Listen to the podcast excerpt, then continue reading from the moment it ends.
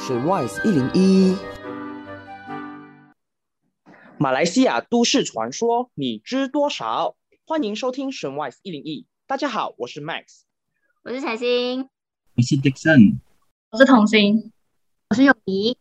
哎，我问一下你们啊，你们有有没有听过比较特别啊，还是比较呃恐怖的那种都市传说？有有啦。如果没有，我们讲做这个 podcast。将优势哦，我来我来跟你们分享一下哦，我找到了这个传说，我觉得你们应该都懂了。这个，这它是那个卡拉海月的传说，有听过吗？你们？哦，大概懂哦，大概哦。不用紧，我来跟你们介绍一下。然后我还找了三个故事给你们听。这个卡拉海威呢，它是建于一九七零年的，可是哦，它到了一九九七一九七七年，七年过后哦，它才开放给公众使用。这条公路它是连接吉隆坡跟卡拉约六十 km 这样子，然后它还有另外一条通往跟定海楞，就是我们讲的云顶高原的那个隧道。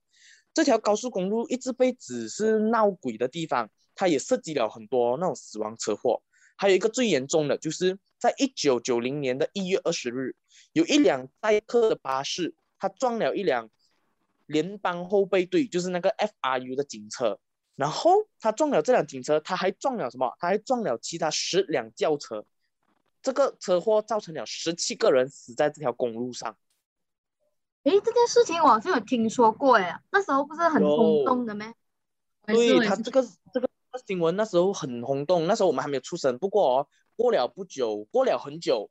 到我懂事过后，我有时候会跟爸爸讲啊，爸，这个海月什么什么，就经过那边了。我爸爸会讲啊，这个海月啊，以前啊，就是讲这个故事哦，因为当年真的是太严重了这个车祸，然后很多人都知道。那几天呐，我爸爸是讲那几天哦，报纸都一直在登这个故事，这个遭报道这样子。然后呢，我现在就跟你们讲，在这个海月比较著名的三个故事。第一个故事呢，你们懂？Volkswagen 有一辆车是 Bitter 嘛，对不对？就是我们每次讲的那种 Bumblebee 啊。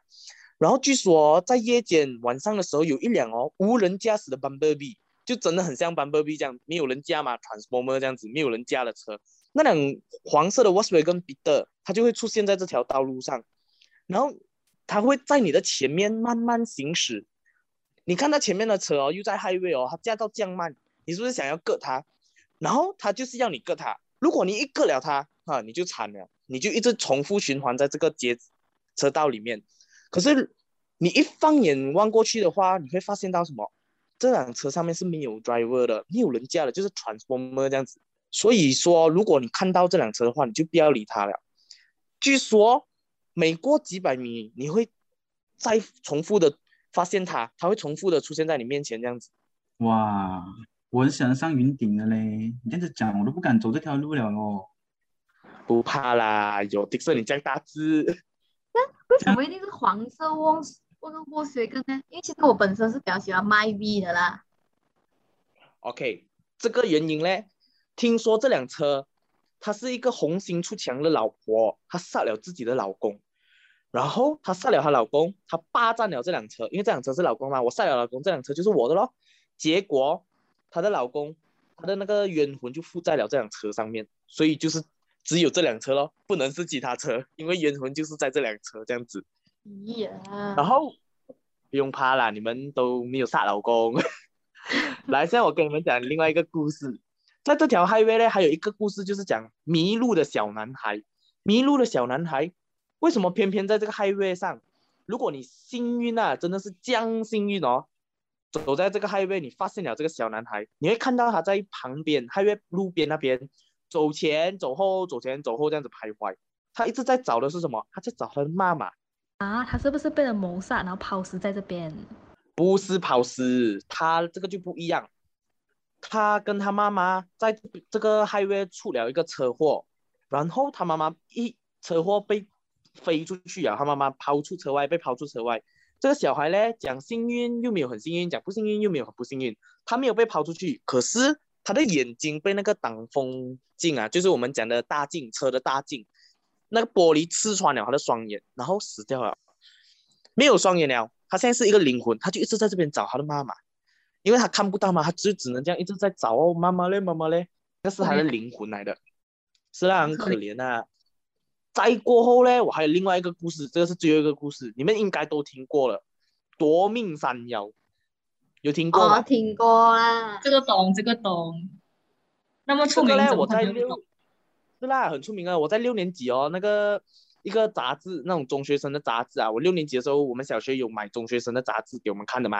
然后我在那边哦，每次最喜欢看的就是这种鬼故事。他的故事来来去去都是内容一样的，他是讲有当地有一对夫妇，还有一个两岁的孩子，在那个东海岸的那个路途上，然后在半路汽车抛锚哦，然后冒烟这样子，等了很久都没有看到车子经过。你觉得那里可能一辆 highway，我车就算我车没有抛锚也好哦，不可能一辆车都没有的嘛，对不对？然后她的老公就讲咯，他讲跟那个老婆讲，哎，你在车上，因为 baby 才两岁哦，一定会口渴还是饿这样子啊，就讲不用紧，我拿水壶我去装一点水，你在车上啊，你跟孩子在车上。可是过了没有多久嘞，他老婆发现到哦，有砰砰砰砰砰这样子哦，东西从上面跌下来车上这样哦，那那个车又一直摇，他的老婆就 一定会怕了嘛。然后当时他老婆就听到了那种野兽发出的声音啊，他老婆就抱着孩子哦，虽然感到很恐怖，可是孩子还是很重要，就抱着他这样子哦。就在那个声音消失没有过多久啊，那个野兽的声音啊，没有多久哦，就有一辆 Plus Highway Plus 啊那种巡逻车就来了。他们要那个老婆跟他的 baby 下车，走到巡逻车那边，然后走的时候哦，那个 Plus Highway 的巡逻队啊，还跟他讲什么？你走你就走，你不要往回看，你不要看回来。然后老婆当时一下子一定吓到嘛，你无端端跟我讲不要看回去，他走的时候他就有就顺势这样转过头哦，他一看过去哦，哇，他真的是吓到了，他发现的是什么？她的老公的身体在那个车上。还不用紧哦，是被撕烂了啊，撕裂了啊。他的老婆过后呢，也因为这样子就发疯了。然后根据当时候的那个 Plus 的巡逻员讲，他就讲他们跟平时一样啦，就这样子去巡逻。然后后来他们就发现了这辆车。当他们靠近那辆车的时候，他们发现到什么？那辆车顶哦，有一个很像人猿的怪物在咬这东西，在吃东西这样子。然后再靠近一点呢，那个怪物就马上跳进去森林的方向了，然后他们才发现到，哦，原来那个那个怪物咬的是什么？咬的是她老公的尸体。哇，想到都有点呀。我觉得你这故事哦，比你前面那两个什么黄色那辆车的故事哦还要恐怖哦。对对对，因为这个是真人真事，真的是发生过的这件事情。真的。不过，总而言之啦，总结讲一句就是。不管是白天还是晚上啦，只要我们是在驾车，不管是 highway 小路哪里都好，我们一定是安全第一的，不要看电话，好好驾车。直接记得，只要你的汽车不抛锚，就不会遇到这种事情，明白吗？还有不要超速，不然就会有三万。对，对，这是最重要的。哎，讲一下你们的给我听，你们有想到什么吗？那种都市传说啊？其实比起你的 Kara Highway，我更喜欢另外一个经典的都市传说，叫波迪亚纳庞蒂亚纳。波迪亚纳，波迪亚纳其实是马来鬼的意思。在马来社会里啦，他们相信 p o d i a n a 是由难产死去的孕妇变成的。马来文中的 “bunding” 的意思就是怀孕，然后阿纳指的是孩子，二字结合起来就是 Pontiana。本家呢是马来西亚传说中的一种吸血鬼，呃，就是像刚刚讲的，是在女人难产死亡后所幻化的。我们有时候可能会在马来同胞口中听到的他，就是指的本田呐。尤其是女生，如果有细心注意观察身边马来同胞的话，应该会注意到他们会把有用过的卫生棉洗干净之后再丢掉的这个习惯啊？为什么？我我也对此问过一位嗯马来女同胞，她说如果没有把用过的卫生棉洗干净就丢掉的话那，会非常容易招惹到寒毒。其实她讲的寒毒就是 p o n d i a n a 因为她特别喜欢血液，然后尤其是女生的精血。Oh my god！那我很好奇她长什么样子，会不会很可怕呢？可怕。其实她被描绘成皮肤苍白，然后有着黑长发，然后她身穿一身的白色洋装，据说他还有美丽的外表，当他出现的时候，通常会伴随着一股浓烈的鸡蛋花花香味，而且而且他还具有幻化的能力哦，喜欢装扮成妖艳美丽的模样去勾引男人。等到男人上钩之后，他们就会露出他们的真面目。他们真面目是极其丑陋的，满脸干瘪皱纹，然后他们还会露出那个尖利的牙齿，把男人杀害。哎，为什么一定是男人呢？因为他们曾经被男人伤害过啊，所以他们想要报复。他们喜欢把男人的内脏用那个尖利的指甲从肚子里挖出来之后就吃掉。有点恶心，也有点真的很恶心耶。是对可是我好像有听说过婆迪亚娜是有另外一个意思，是吗？也有其他传说，指婆迪亚娜其实是一只体型庞大的猫头鹰，它有一张非常像人类的脸。它们常会在夜里出现啦，然后物色那个目标，并把它杀害。其实不止马来半岛，像婆罗洲啊、印尼呀、与新加坡等其他国家，都其实有流传着庞蒂亚那害人的恐怖事件。这样恐怖，就没有什么办法可以制服他们呢？有啊，传说中其实有提到说，若是将尖锐物件，呃，刺穿庞蒂亚那后颈的话，就可以避免自己受到他的他的攻击，又避免受到伤害。哇，听你这样子讲过后，我真的觉得我们大家一定要慎重的对待自己的感情，凡事不要只看外表，内在也很重要。对，一段感情中最重要的就是双向付出。其实不论男女啦，都应该真诚的对待自己的感情。就算分开了，也要理清两个人之间的界限，避免日后那会产生一段剪不断理还乱的关系。听到吗，Max？所以男生一定要小心啊，不要做渣男啊。无论不会的，不会的，我知道，不会的不会还有谁？是其他人还有什么故事吗？我突然听到很感兴趣的了。我有一个故事嘞。来，有什么故你说。事？上个故事的受害者是男生，现在我要分享我的故事的受害者是女生，就是有鬼仔传说。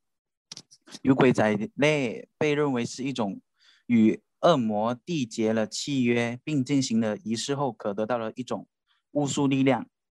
也有人说，练成了幽鬼仔后可以刀枪不入。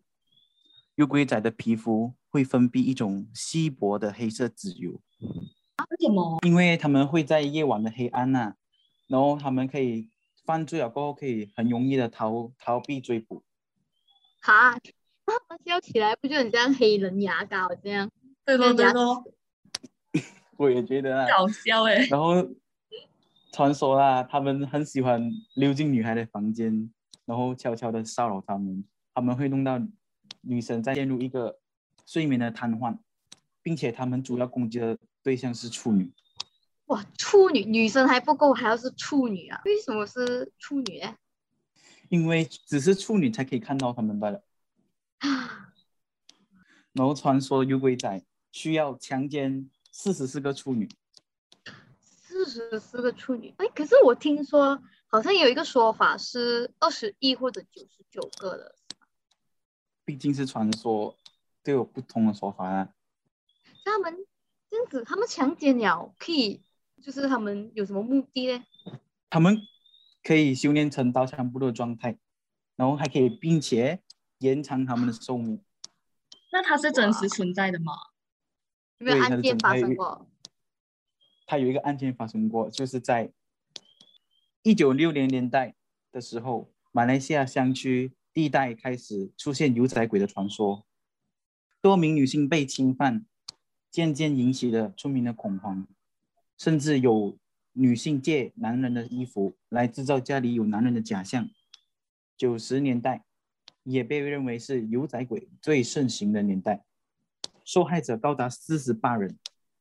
案发时完全不清楚发生了什么事情，一觉醒来就发现自己的裙子和内裤被脱下，以造性侵。他们看到的犯人是一道黑影。最后，警方也终于在八达岭寨也抓到一名嫌犯。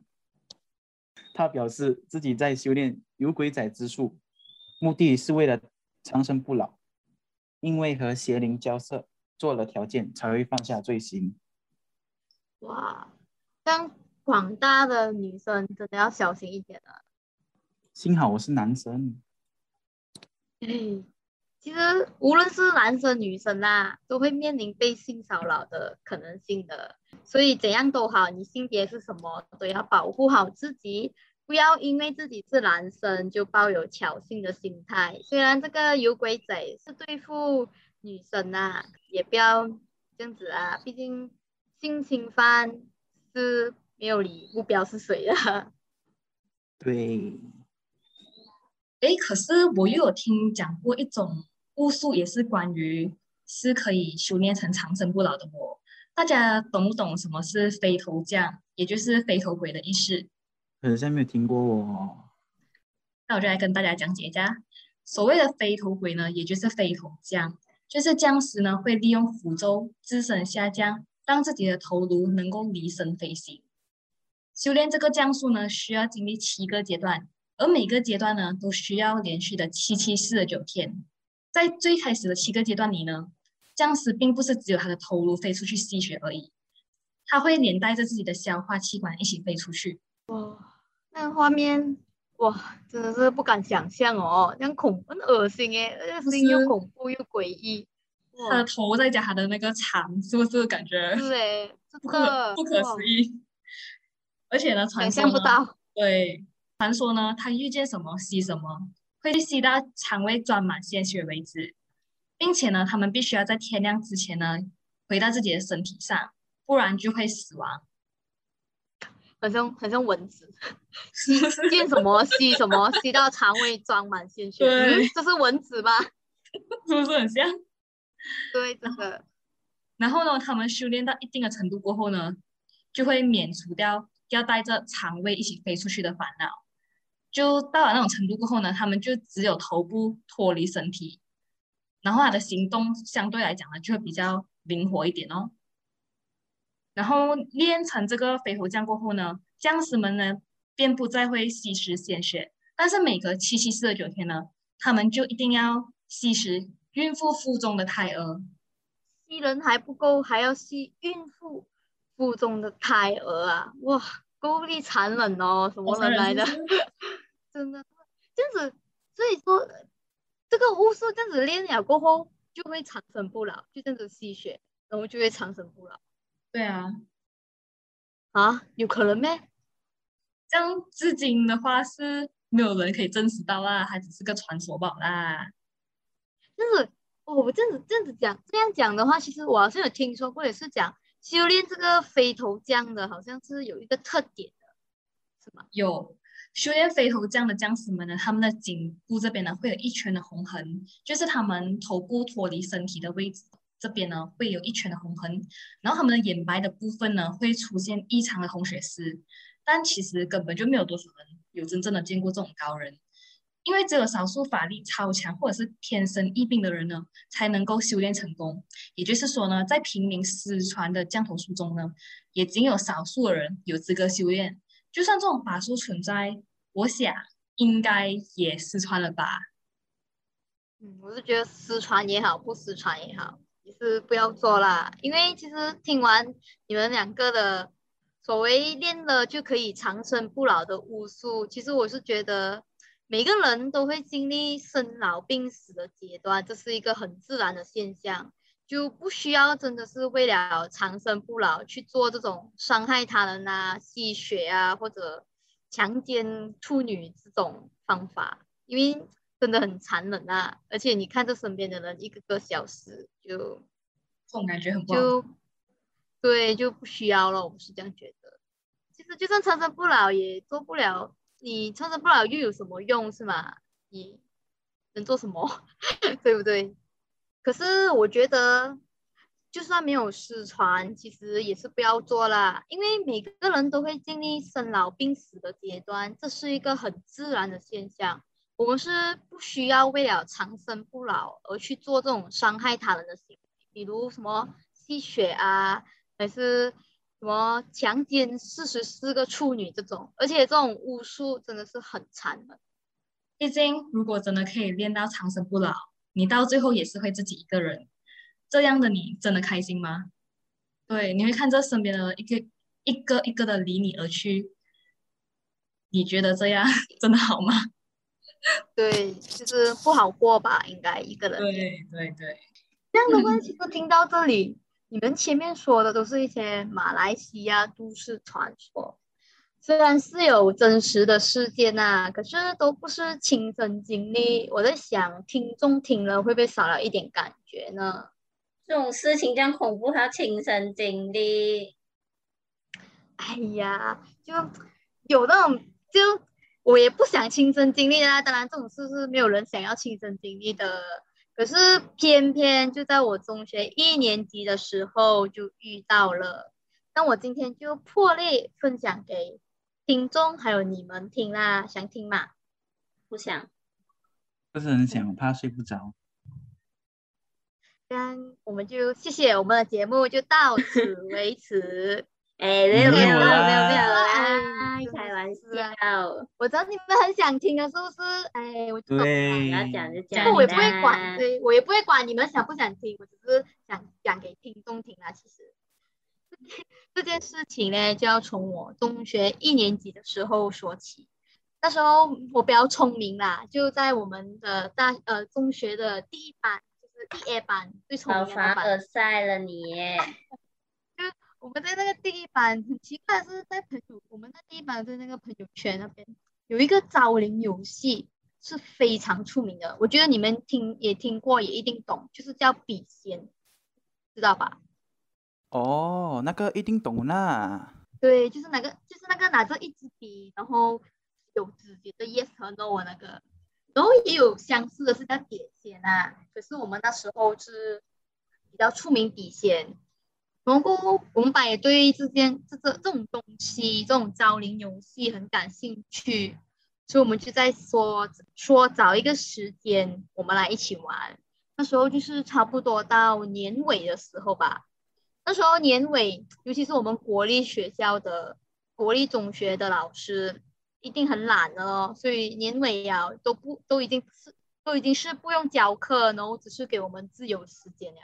所以我们就讲，就有一天老师是连进课室都不想进，就直接说哦，我今天生病了还是什么，然后就不进课室。然后我们就讲，哎，老师不在，这样我们就趁这一天玩我们的游戏，就是笔仙。哇，你们的老师这么懒惰的吗？国立学校嘛，然后这种私立的会不会也是这样啊？就是什么独种啊？可是我不懂啊。可是我觉得国立学校的老师是一律都是这样懒惰的啦。然后就是非常，我记得非常清楚的是，我们课室那时候有一个桌子，然后每个桌子我每个桌子都没有偏好，就那个桌子有吧。然后它是还要。还要是在角落，它的编号是四十八号，我们就讲，哎，我们就在那边玩笔仙哦，有那个感觉，又有那个氛围，而且这种东这种东西一定是觉得，哎呀，不会出事的啦，一定是骗人的那种所以我们就玩吧咯，当做有当做一个感兴趣一个爱好这样去玩吧，然后过后就我们这样玩玩下，玩到第三队的时候，就是第三轮的时候，那时候。就是我还有一个叫 J 女生的在那边玩，然后玩到第到我们的时候，那支笔动了。有没有可能是那个 J 女生二诊哦？我们也想过会是 J 女生在二诊啊，可是，所以我们就是想到要怎样让就是避免这种事情发生，所以我们也是有说，哎，这样我们就挡住那个 J 女生的眼睛，然后过把那张那张纸写着 Yes 和 No 的纸。也调转，这样子的话，即使知道他也蒙着眼睛，他也移不到嘛。那我们就继续问我们第二个问题哦，我们就问那笔仙，你是否在我们的身边？那个回答是 yes，没有错。那时候班上就是这样子一阵沉默。可是过后，最后因为发生了一点事情，我们那时也非常。觉得非常的害怕了，所以我们也是有请走他。那时候是成功，他也是说可以走，因为请走这个环节是一定要的，在招灵游戏里面。之后的故事啊，从这里开始，你们可能会觉得我是可能是在演戏，或者是疯了还是什么，可是是没有关系的，因为这种昭灵的这种什么真实世界这种传说，都是半信半疑就好啦，看你们是否相信啦。就是我继续讲下去的话，就是那个笔仙的故事过后。我们就有在玩另外一个游戏，就是我和那个追女生，我们有讲在玩一个游戏叫 Charlie Charlie，你没有听过吗？我玩过这个游戏，是不是有没有出事呢？我默默问一句。嗯，是没有有什么异，是没有发生过什么异常的事情啊。我们那时候也希望是你不会有发生什么异常的事件，可是偏偏又是又发生了，那支笔又动了。如果你一定要问为什么好像只有我们两个玩，就是只有我和那个追女生玩才会有这件事情发生的话，其实事后我们也是有说出来，那个追女生其实她是招灵体质，而我是见鬼体质，就是我们都是那种体质，所以可能就是因为这种体质的关系，所以我们就更加容易找到那些我们的朋友，所谓的朋友。所以我们在玩 Charlie Charlie Are You Here 的时候，我们就问一句，当然第一个问题一定是问你是否是否在我们身边呢？是否在？然后果不其然，那支笔是动了。其实会不会是可能是风？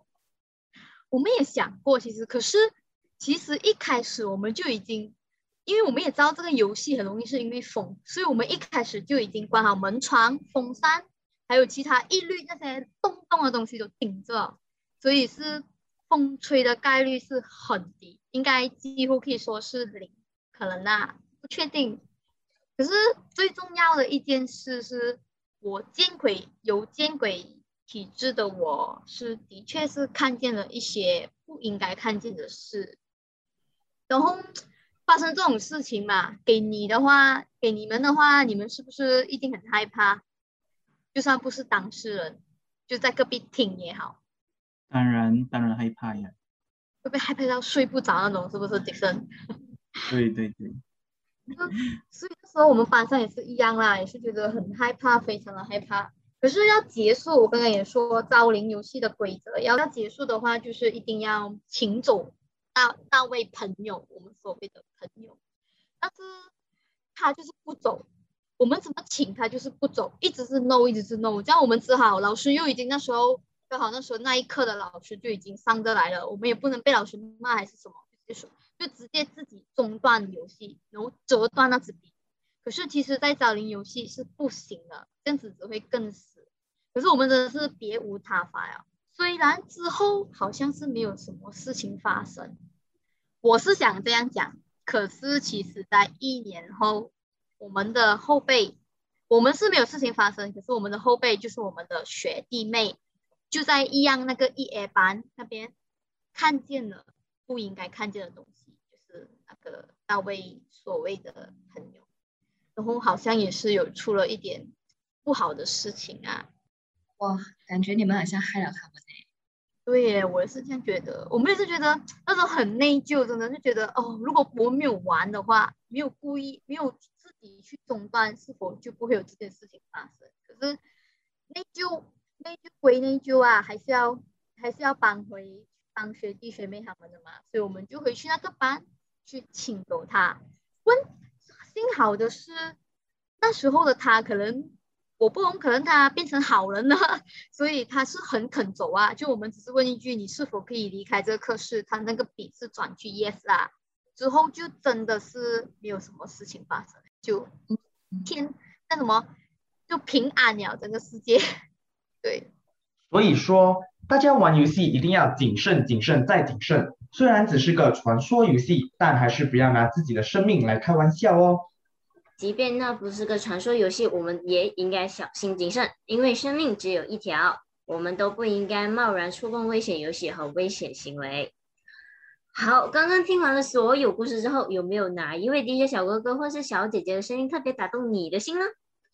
无论有没有，我们都希望你可以有愉快的一天，喜欢我们的故事，记得收藏以及留意我们的频道。我们有缘再见啦，拜拜，拜拜拜拜拜。